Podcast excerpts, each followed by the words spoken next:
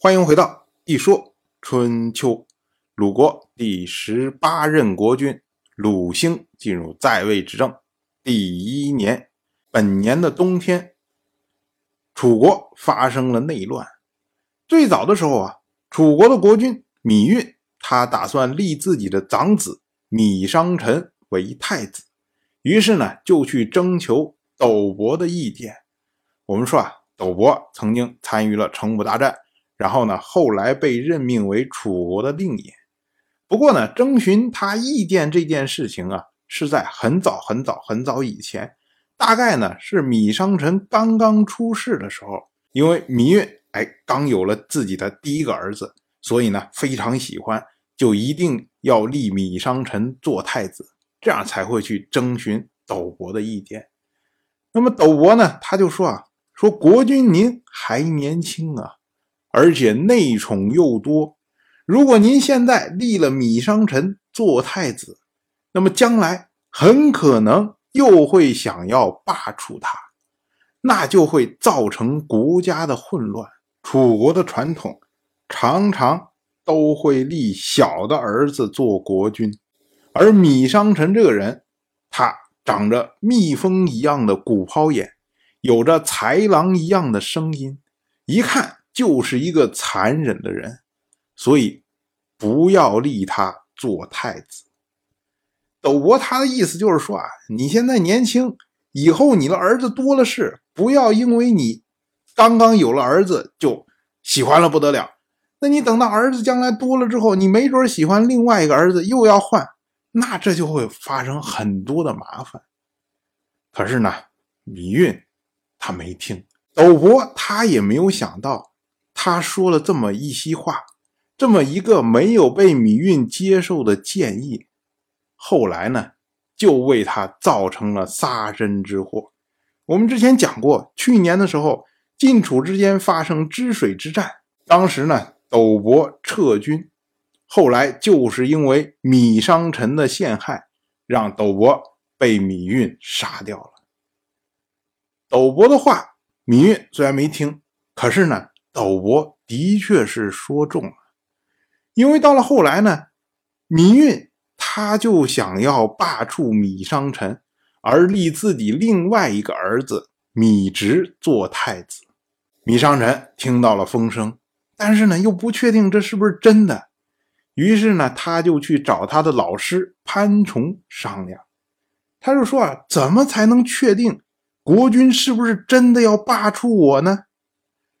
潘崇就说：“这个事儿简单，你去宴请你的姑妈江米，然后在席间故意失礼于她，你就能听到真话了。我们要说啊，江米她是谁呀？她就是芈运的妹妹，被嫁去江国，可能呢死了老公，所以呢又回到了楚国。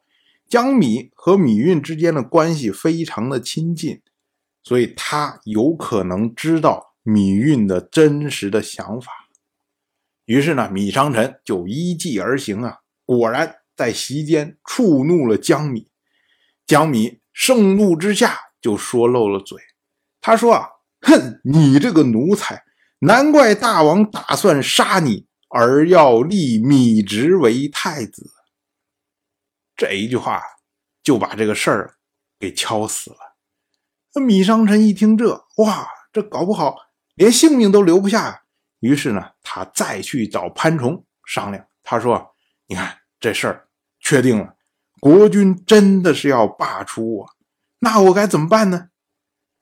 潘崇说：“你能侍奉米直为王吗？”米商臣想都没想啊，说：“肯定不行啊。”潘崇又问：“那你能投奔其他的国家吗？”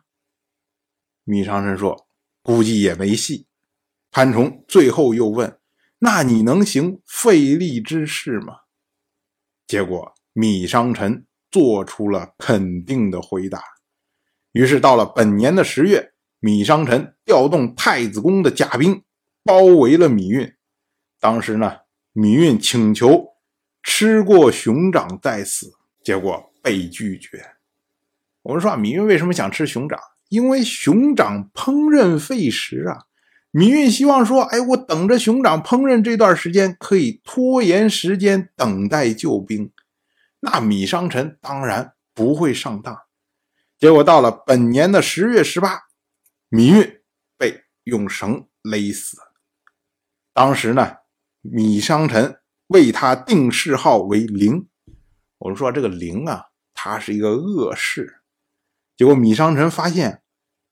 芈运竟然死不瞑目，就是你躺在棺材里面，眼睛竟然睁着，这一下把米商臣给吓坏了。于是呢，又为芈运改谥号为成。再看呢，哎，芈运这下合眼了。当然，我就这么一说，您就那么一听，感谢您的耐心陪伴。